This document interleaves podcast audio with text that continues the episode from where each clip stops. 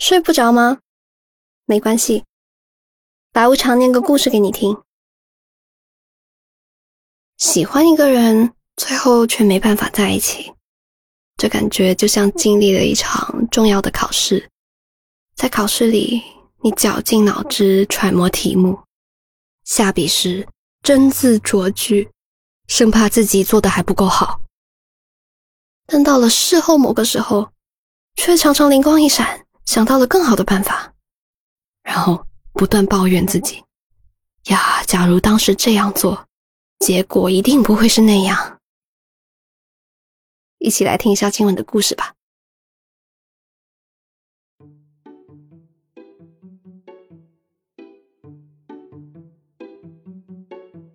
我和陆一白相识于小学二年级，当时他妈妈到我妈开的女装店里面买衣服。我那会儿正在收银台旁边的儿童小桌上摆弄着一个盗版的变形金刚，他好奇地走了过来。我一抬头，就看到了一个圆滚滚的小肚子，像果冻一般在颤抖。我皱着眉打量着眼前的小胖子，只见陆一百艰难地蹲下来，却因为重心不稳，一屁股坐在了地上。与此同时，他的脚踢翻了我的小桌子，变形金刚瞬间就飞了出去，砸到地上，摔了个烂。我俩的哭声瞬间响彻整个小店。从此，陆妈妈成了我们店里的常客，而小肉球陆一百就成了我的跟班。每次看见陆一百，我就像个山大王。终于盼来了巡山归来的小喽啰，带着满脸的骄傲，低吼一声：“陆一白，来，我带你去玩。”陆一白听见之后，屁颠儿屁颠儿的带着幸福感向我跑来。没想到，小孩子跑步的时候，竟然可以让地板吓得颤巍巍的。我们就这样一起度过了二年级，成为了无话不谈的好朋友。我渐渐习惯了陆一百胖嘟嘟的特征，而他也习惯了我偶尔野蛮专制的小脾气。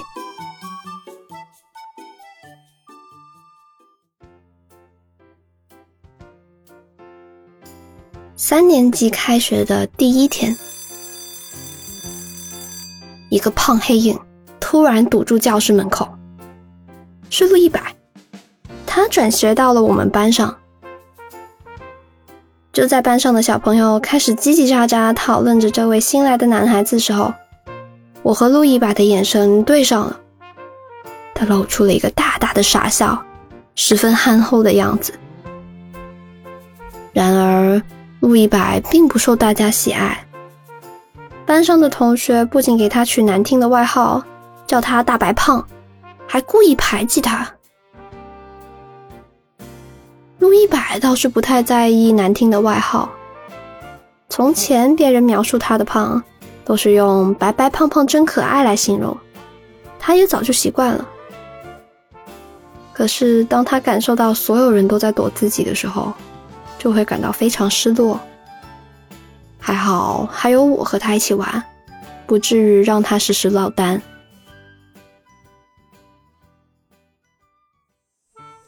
夏日的中午已经热得不行了，我和陆一百还一个劲儿吃着五毛钱买来的辣条。这时，有个平时不太排挤陆一百的同学突然跑到我们面前，他对陆一百说：“向夜在小卖部请大家吃冰淇淋，想邀请我们过去。”陆一百自告奋勇要在炎炎夏日里面去帮我领一份清凉。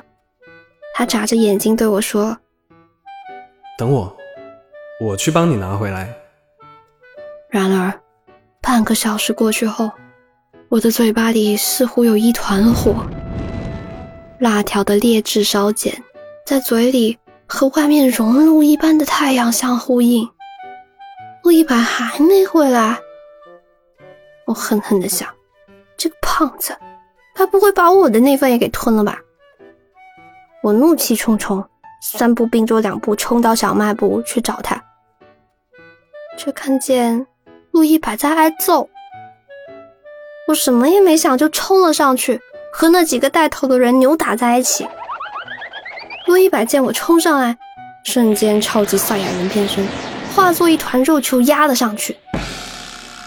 刚刚还在叫嚣的小男生们纷纷退后三尺，挑事者向叶也被陆一白的泰山压顶吓傻了眼。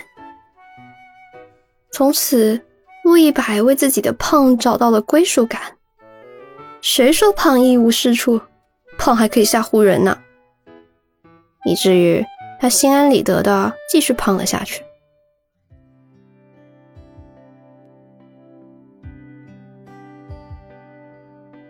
小升初的时候，陆一白的个头开始蹭蹭蹭的长，从一个小胖子变成了一个大胖子。而我呢，也开始买女孩子都喜欢的小饰品。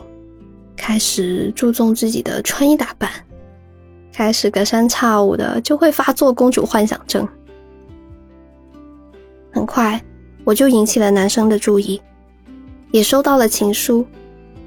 所有的剧情都按着我的幻想进行着，除了那些和陆一白有关的部分。陆一白惊讶于我的改变，头两天。还会问我要不要去学校后面的小河踩水玩，后来就不问了。他突然变得像个陌生人，一见我就支支吾吾的，唰的一下脸红走开。我在一个周五的晚上把他拦下来，喂，陆一白，你给我注意啦，就算我变好看了，你也不准喜欢我。黑夜里。我看不清比我高一个头的陆一白的脸，他沉默了好一会儿，然后说：“放心吧，古宁，我是永远都不可能喜欢你的。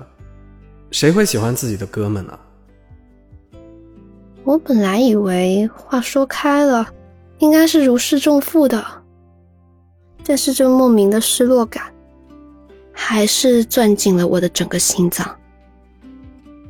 陆一白，那我告诉你，我和相叶在一起了。你作为我的好哥们，觉得怎么样？陆一白沉默半天，才憋出了一个字：“好。”从那之后，我和陆一白就没怎么说话了。我们像是约定好了，躲着对方。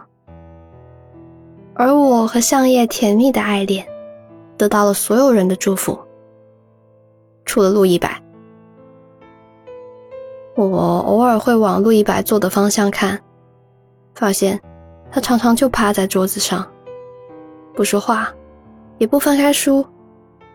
他好像很久没有对别人笑过了。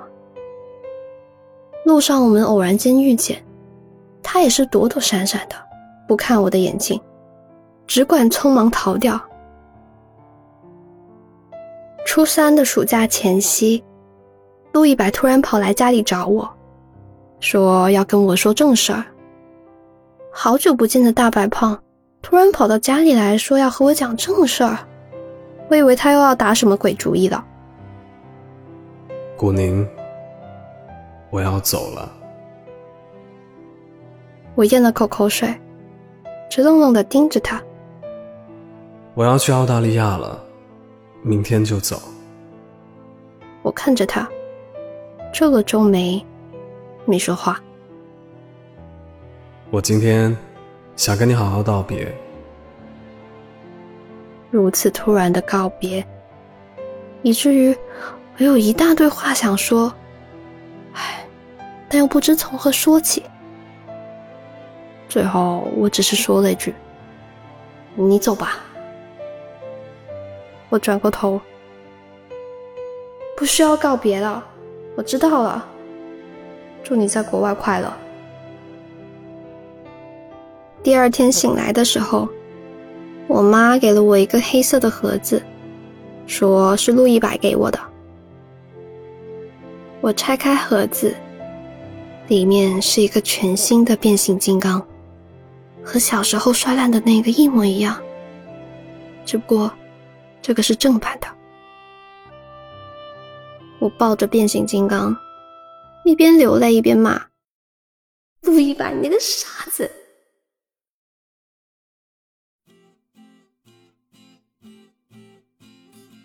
再次见到陆一白，是五年之后。当时我和相叶手拉着手在校园里面走着，一个身材匀称的白衣少年在我们面前停下。好久不见，别来无恙啊！我和相叶先是愣了一下，回过神来才看清了对方的脸。千真万确，是陆一白。只不过，站在我们眼前的这个人。已经不是当年的大白胖了，有那么惊讶吗？是我，陆一白。陆一白告诉我们，当年到澳大利亚不久，他就生了一场大病。在那之后，他的爸妈就开始逼着他学跳舞、武术和拳击，花了三年的时间，他才甩掉了一身像果冻一般颤抖的肥肉。虽然身材缩了水，但陆一白还是和小时候一样爱开玩笑。他说这辈子就要死皮赖脸的黏着我，所以他让他爸找了好些关系，我们才有机会在大学再见。就这样，时隔五年，陆一白又变回了我的跟屁虫。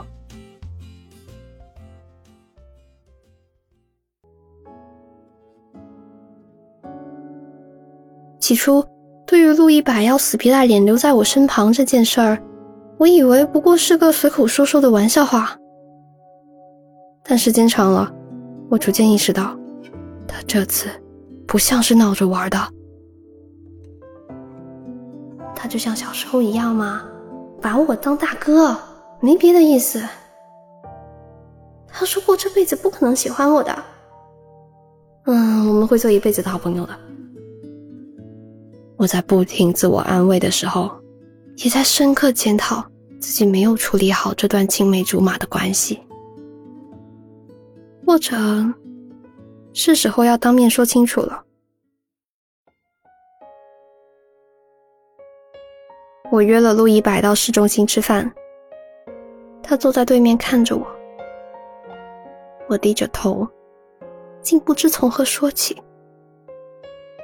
最后。还是陆一白先开的头。古宁，你看看你，乌黑的长发，水汪汪的眼睛，长长的睫毛，小巧直挺的鼻子。陆一白又露出一副嬉皮笑脸的样子。我抬起头，皱着眉看着他。我知道你要说什么。他轻轻的叹了一口气，继续说。早知道我当年就该下狠手，一个泰山压顶，把相叶那小子压垮，这样一来你们就不会在一起了。不过，相叶是好男孩，他配得起你，是吧，我的铁哥们？我们相视一笑，我看着他，突然发现，他真的长大了。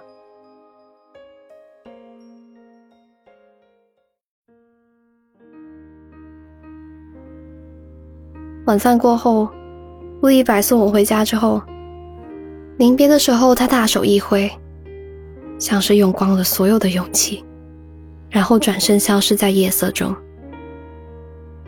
回到家后，我突然想到了什么，开始翻箱倒柜，找出陆一白当年送我的变形金刚。看了一会儿，我才发现变形金刚上有一排用刀刻的小字：L O V E。G N，我之前一直没有注意到，以为是什么商标来着。Love，顾宁，陆一白，你这个大傻子。今晚的故事念完啦。人们总说。有多少人以朋友的名义爱着另一个人？那些小心翼翼的心思，究竟潜藏着多少不敢说的话呢？和自己暗恋的人聊天会是怎样的感受呢？嘿，你知道的，欢迎在评论区留言告诉我们呀。如果喜欢这个故事的话呢，记得给我的节目点一个赞哦。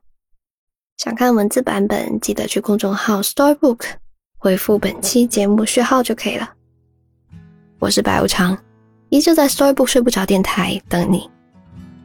晚安。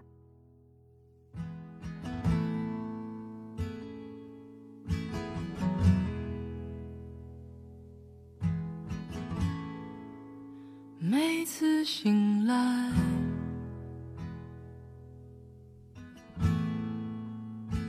开始期待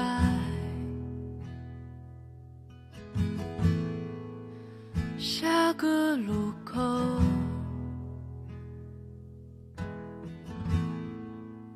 会遇到爱，寻求着什么？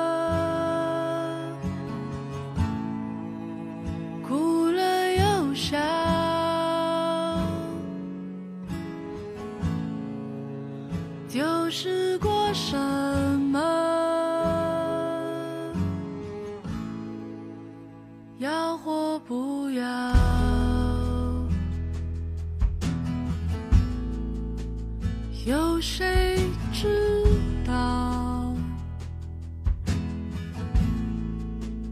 看一世人潮，